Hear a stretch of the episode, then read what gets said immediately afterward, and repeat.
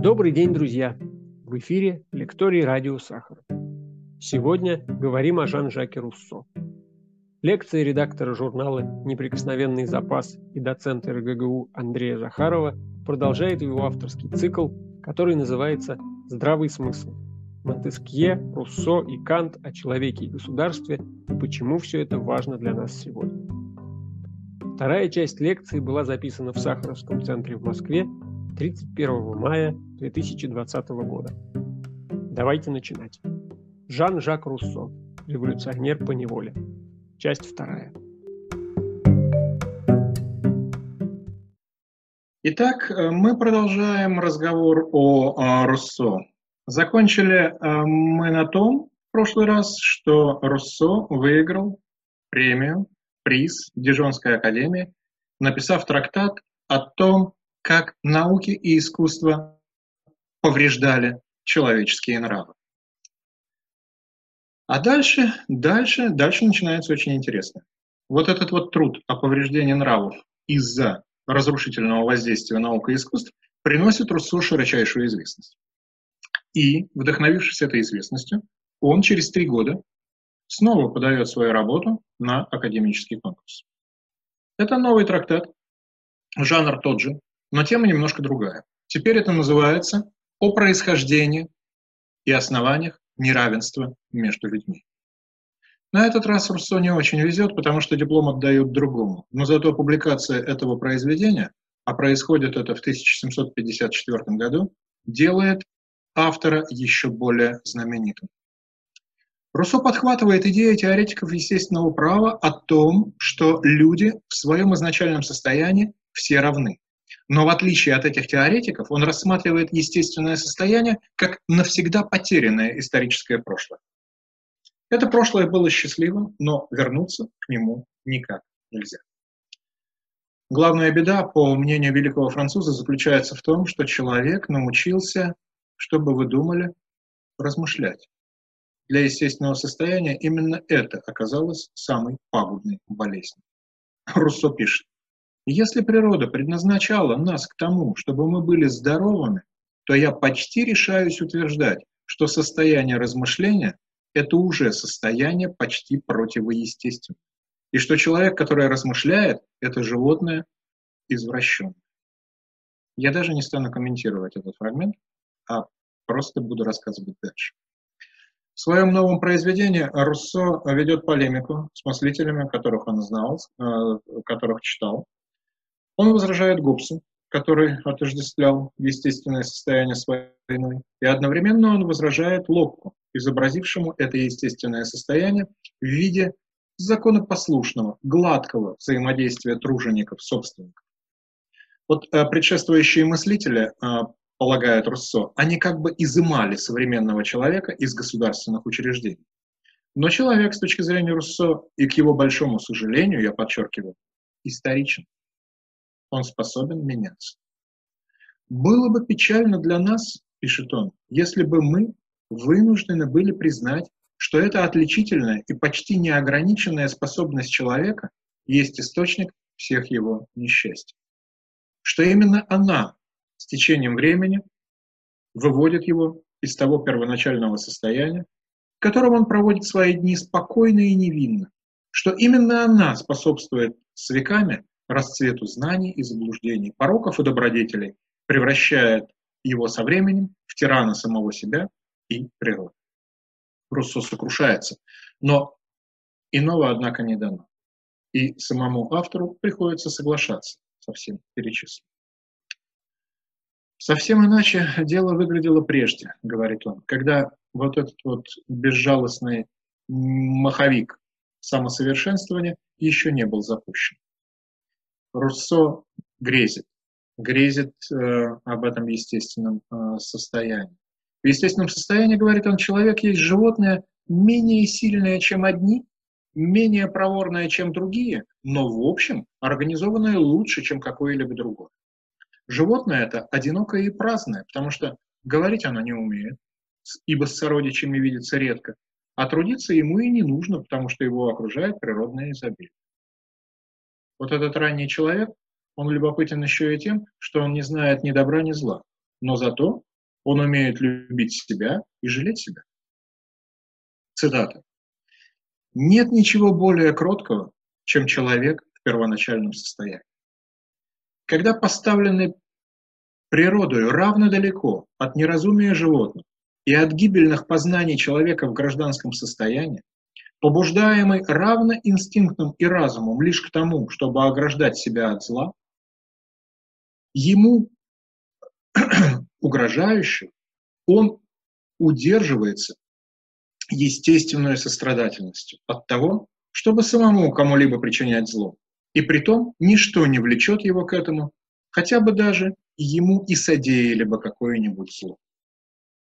А, Руссо здесь а, такой же утопист, а, как и всегда. И, разумеется, разумеется, из этой картины вытекает важный вывод. Никакое длительное подчинение человеку человеку, человека человеком, вот в таком состоянии невозможно. В естественном состоянии нет и права, правовых норм, потому что все это нуждается в развитом абстрактном мышлении.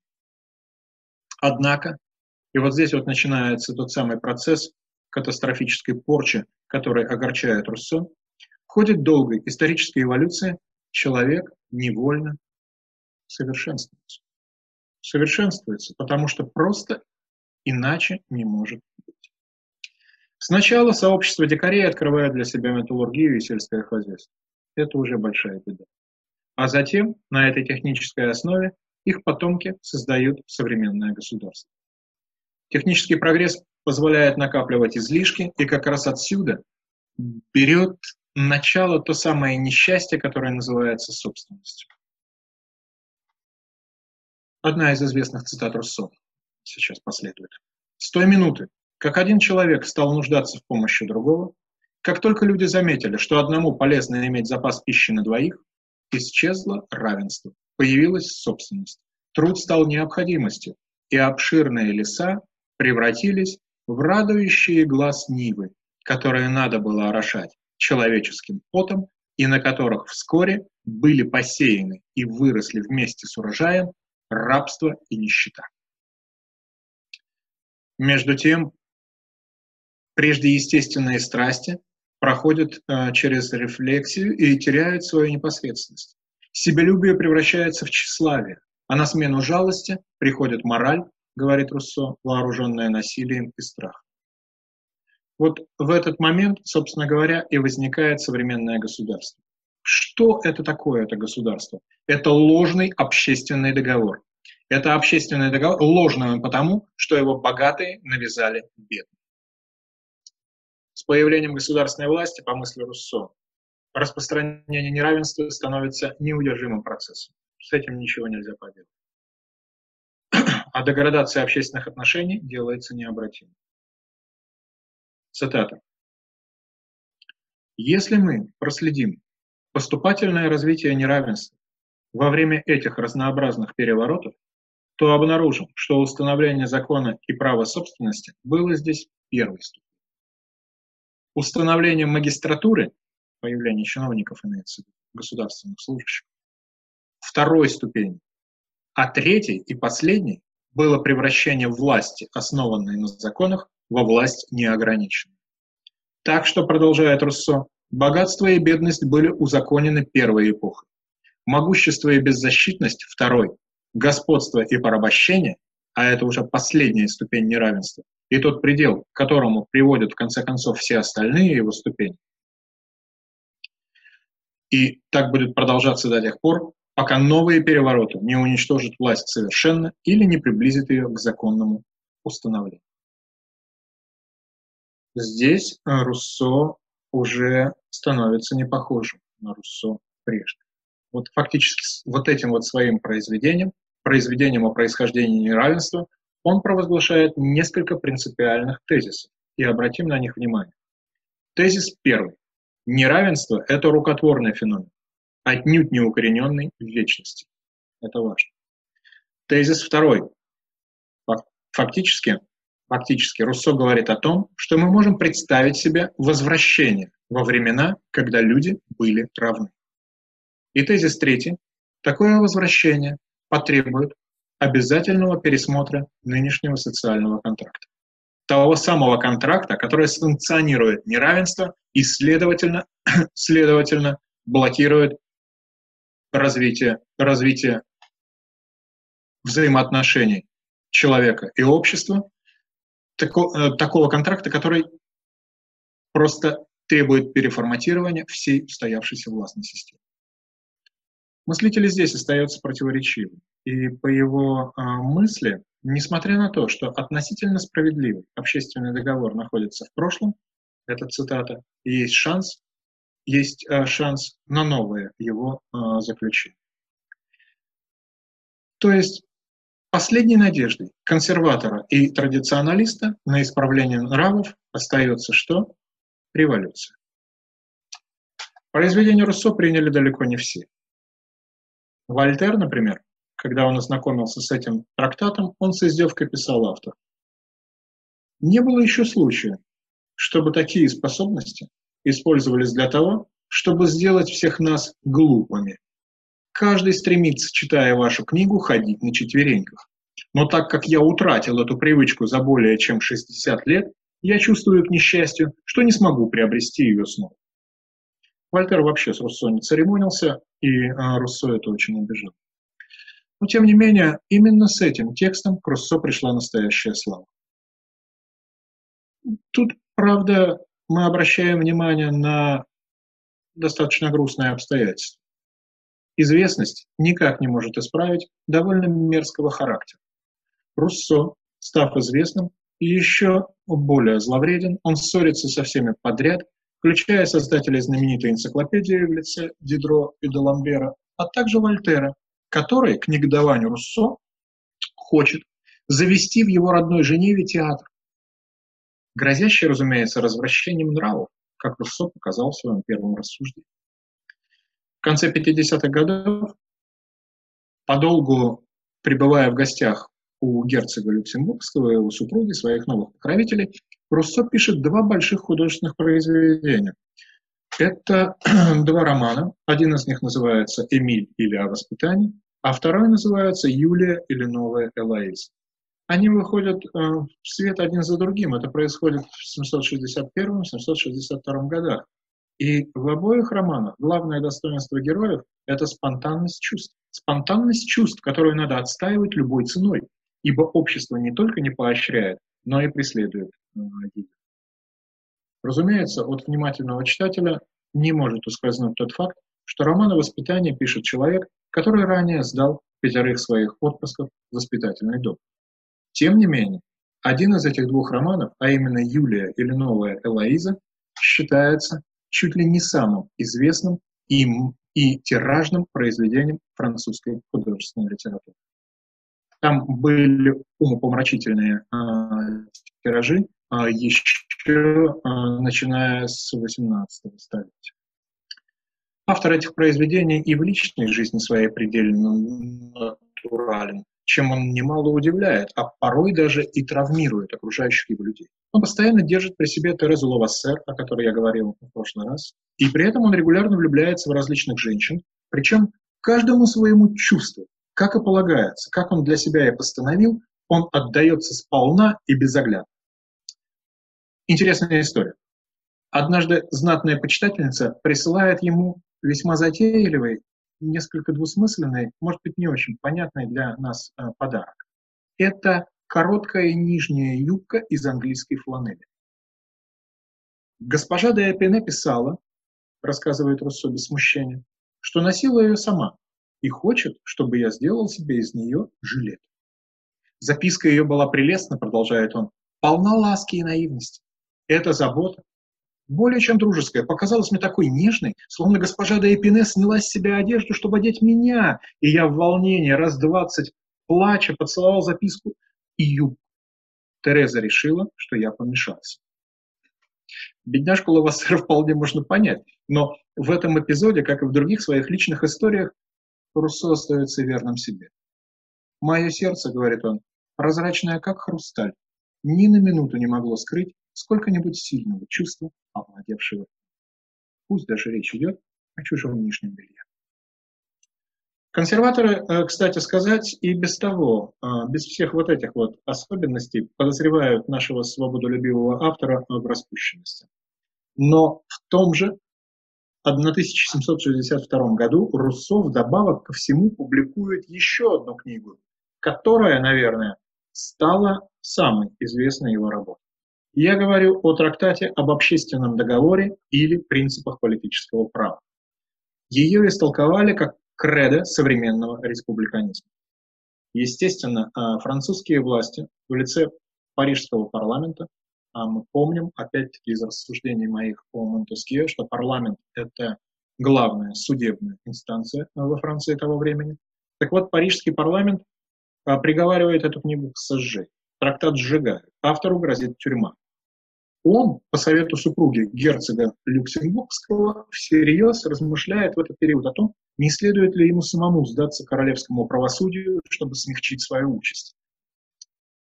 Она, рассказывает Руссо, заговорила о заключении в Бастилию на несколько недель, как о способе избежать подсудности парламенту, потому что парламент не может вмешиваться в дела государственных преступников. Я нисколько не возражал, рассказывает он, против этой своеобразной милости, при условии, чтобы просьба о ней исходила не от моего лица. Тем не менее, в Бастилию э, Руссо э, решил не сдаваться, и после мучительных метаний и переживаний он бежит в родную Женеву, но там его поджидает извительный Вольтер, который не может простить ему провала своей затеи с театром. Кроме того, и на родине писателя тоже начинают жечь его произведения. В Женеве палач отправляет в костер роман «Эмиль» или «О воспитании». И здесь перед нами возникает вопрос. Почему, собственно говоря, размышления Руссо об общественном договоре, предмете, которому и до него уделяли много внимания самые разные мыслители, как известно, почему эти рассуждения вызвали такое раздражение? Дело в том, что на этот раз воззрения французского философа оказались пугающе новаторскими. В работе о происхождении неравенства, в предыдущей работе, он подвел читателя к мысли о том, что контрактные принципы, на которых стоят нынешние человеческие сообщества, эти принципы недоброкачественны. Он сказал о том, что действующий общественный договор был навязан имущим меньшинством неимущему большинству, и потому он не является подлинным. Следовательно, необходимо ставить вопрос о подлинном общественном договоре, настоящем общественном договоре, и он делает это как раз в той работе, о которой я сейчас говорю. Но результат, к которому Руссо пришел после предпринятой им в данном отношении мыслительной работы, он насторожил слишком много. Я поясню сейчас почему. Одна из первых глав нового трактата открывается следующими проникновенными словами.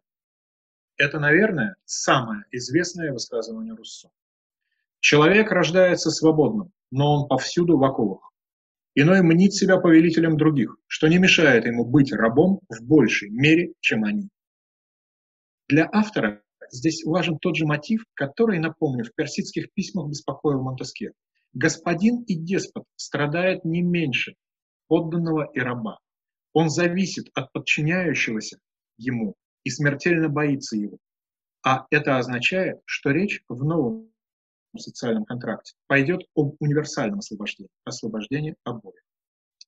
Поддерживая Спинозу, раньше, э, как мы помним, Руссо его пнул в своем трактате о происхождении, о, о том, как искусство вредно влияли на человеческую жизнь. Руссо э, заявляет, что политическое сообщество – это сумма сил отдельных индивидов, но это такая сумма, которая влечет за собой полнейшее слияние людей. То есть, в принципе, новый общественный договор, который ликвидирует зло частной собственности, каким образом он ликвидирует это зло? Так вот, сейчас мы поймем это. Этот договор можно свести к одному пункту. Цитата из Руссо. Полное отчуждение каждого из членов ассоциации со всеми его правами в пользу общины. Ибо, во-первых, если каждый отдает себя всецело, то создаются условия, равные для всех. А раз условия равны для всех, то никто не заинтересован в том, чтобы делать их обременительными для других. Каждый из нас передает в общее достояние и ставит под высшее руководство общей воли свою личность и все свои силы, и в результате для нас всех вместе каждый член превращается в нераздельную часть целого. Что здесь можно сказать? Исследователи совершенно справедливо указывают на то, что в данном случае мы имеем нелиберальный договор, в котором человек полностью вверяет себя обществу, не оставляя себе даже той лазейки, которую мы находим у Гоббса. Лазейки в виде права на жизнь. Но Руссо хочется, чтобы свобода торжествовала. Он-то понимает, что тут от свободы почти ничего не остается. И для того, чтобы обеспечить это торжество свободы, он идет на оригинальный софистический шаг. Он перетолковывает само понятие свободы. В новом государстве ее сущность трактуется столь же новаторски, как и суверенитет. Поступать лишь под воздействием своего желания, говорит Руссо, это рабство. А подчиняться закону, который ты сам для себя установил, это и есть свобода. В истории философии уже встречалось кое-что подобное. Руссо просто придает теме новое и мощное звучание. Вот особенность договора, который пропагандирует Руссо, состоит в том, что этот договор имеет тотальную природу. Здесь каждый вступает в соглашение с остальными. И никаких изъятий, никаких, предусмотренных, например, тем же Гоббсом, нет и не может быть. Следовательно, ни одно лицо, пусть даже получившее свои полномочия из рук остальных членов общества, не может быть выведено за его рамки. В результате сам принцип суверенитета радикально видоизменяется. Всеобщность договора, который его постулирует, она подвергает суверенитет деиндивидуализации. Носителем суверенитета становится коллектив, весь народ. И в силу именно вот этой метаморфозы частные воли объединяются в одну суверенную общую волю, которую, кстати, не стоит путать с волей всех. Руссо говорит, существует немалое различие между волей всех и общей волей. Вот эта вторая блюдет только общие интересы, а первая – интересы частные и представляют собой лишь сумму изъявлений воли частных лиц. Общая воля на деле предстает всеобщей волей, все общие. И потому в противовес воле всех, которая образуется простым сложением отдельных воль, она не способна впадать в заблуждение. То есть, иными словами, когда мы говорим о всеобщей воле, нам надо понимать, что мы имеем дело с сущностью, согласно Руссо, которая никогда не ошибается. Итог. Итог понятен и достаточно печален для современных либералов. Большинство всегда право, говорит Руссо. Таким образом, переформатировав социальный контракт, он на выходе получает весьма суровое и малосимпатичное государство, в котором вместо всевластного суверена монарха будет торжествовать кто? Правильно, всемогущий суверен народ. Поскольку власть этого народа не поддается делению на части, ибо она тотальна и монолитна, демократический проект Руссо избавляется сразу от двух признаков, которые приписывают демократии. Во-первых, в нем недопустимо разделение властей. Все, собственно, понятно. А как можно делить то, что принципиально не делится? А во-вторых, никакого делегирования полномочий суверена кому бы то ни было тоже нет. Какие представители могут быть у того, кто представляет исключительно сам себя? То есть отправление власти в этом утопическом сообществе осуществляется только без посредников и напрямую. Даже если народ суверенно назначает правительство, которое призвано заниматься повседневными делами, то это вовсе не значит, что он этому правительству делегирует что-то стоящее. Вот интересно то, что для описываемого безраздельного и тотального торжества общей воли Руссо предусматривает разные формально-правовые оболочки. В подобном качестве могут выступать и прямая демократия, и выборная монархия, и выборная аристократия. Форма правления, говорит он, не имеет значения, потому что самое главное – это сохранение законодательной власти за, все, за всеобщей волей. Очень интересно. Руссо при этом всецело себя отдает отчет в том, что вот этот вот триумф всеобщей воли должен опираться на какой-то экономический фундамент. И подобно своему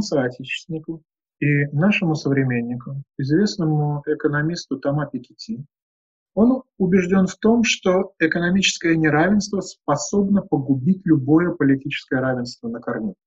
И поэтому в обязанность государства следует вменить сдерживание как аппетитов богатых, так и, подчеркиваю, завистливости бедных. Руссо пишет, ни один гражданин не должен обладать столь значительным достатком, чтобы иметь возможность купить другого. И ни один не должен быть настолько бедным, чтобы быть вынужденным себя продавать. Это, а, это предполагает в том, что касается знатных и богатых, ограничение размеров их имущества и влияния, а в том, что касается людей малых, умерение их скаредности и алчности. Словно повторяя рецепт Лао Цзы, кстати, я думаю, что Руссо его не читал, а рецепт этот звучал так. Пусть государство будет маленьким, а население редким. Французский философ славит те страны, которые являются небольшими, небогатыми и изолированными. Чем больше растягивается связь общественная, тем более она слабее. И вообще государство малое, говорит он, относительно сильнее большого. И где здесь идеальные примеры? А я уже говорил об этих идеальных примерах. Это, естественно, опять дорогие его сердцу Спарта и Швейцария. Попробуем оценить утопию Руссо. Она, я скажу прямо, страшновата. Изобретенный им социальный контракт санкционировал становление мажоритарной демократии нового времени. Такой системы народного волеизъявления, которая, боготворя большинство, всеобщую волю, нередко позволяла себе полностью пренебрегать правами меньшинств – социальных, политических, национальных. Кстати, замечу на полях, что неожиданным образом все вот эти изыскания Руссо в эпоху подъема популизма стали вдруг удивительно живыми. Именно это обстоятельство э, позволило в свое время Бертрану Расселу, который оценивал Руссо, заявить о том, что, цитата, «через его доктрину о всеобщей воле делается возможной мистическая идентификация вождя с его народом, которая не нуждается для своего подтверждения в столь земном средстве, как избирательная охота. Диктатура в России и в Германии, продолжает Рас, э, Рассел, является результатом руссоистского учения. В трактовке Руссо суверенитет спускается с небес на землю. И это хорошо. То есть Господь в его системе и не ночевал.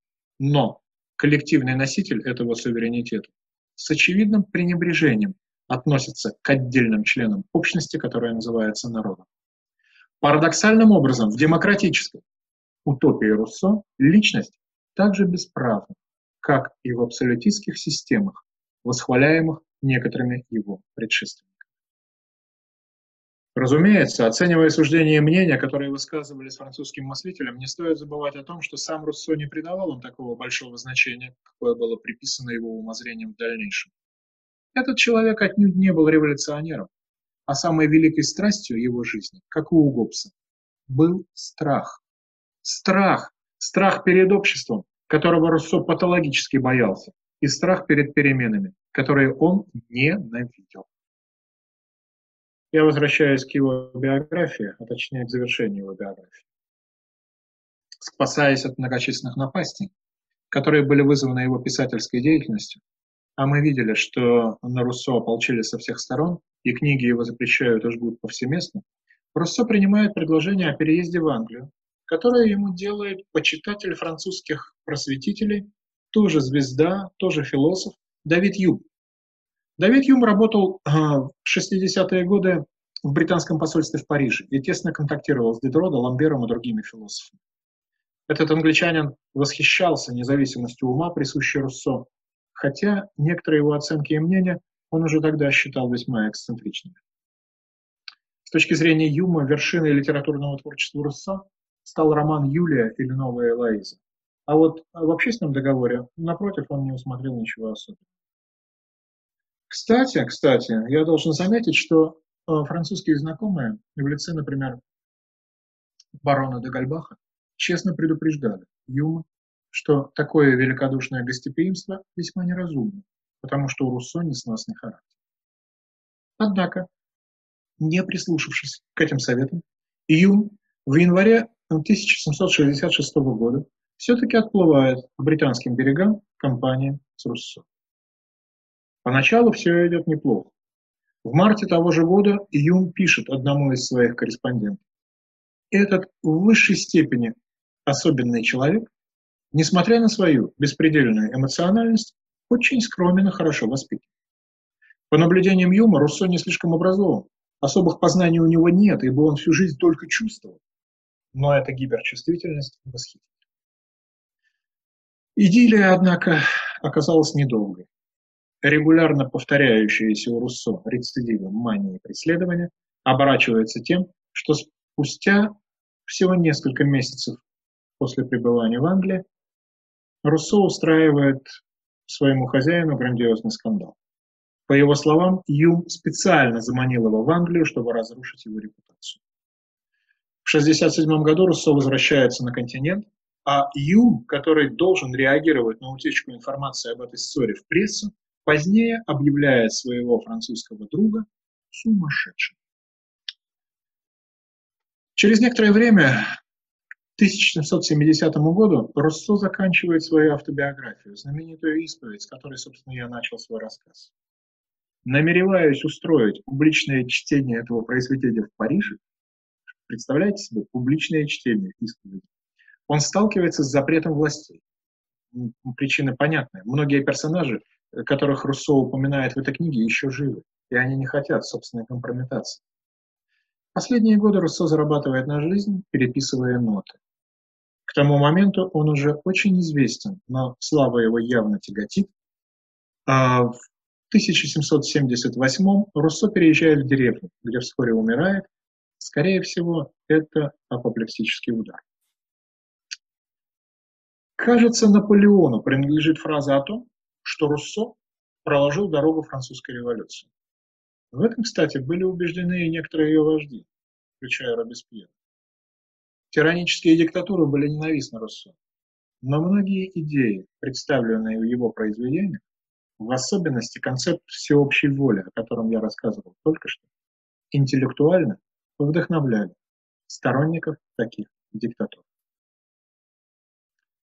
которые, подобно великому французу, тоже полагали, что людей порой приходится принуждать быть свободными. Ну, впрочем, как иронично заметил один из комментаторов, даже если Руссо и виновен в изобретении политической философии для диктаторов, он не несет ответственности за появление самих диктаторов. Вот э, такова удивительная жизнь и не менее удивительное, удивительное учение о которых я собирался сегодня.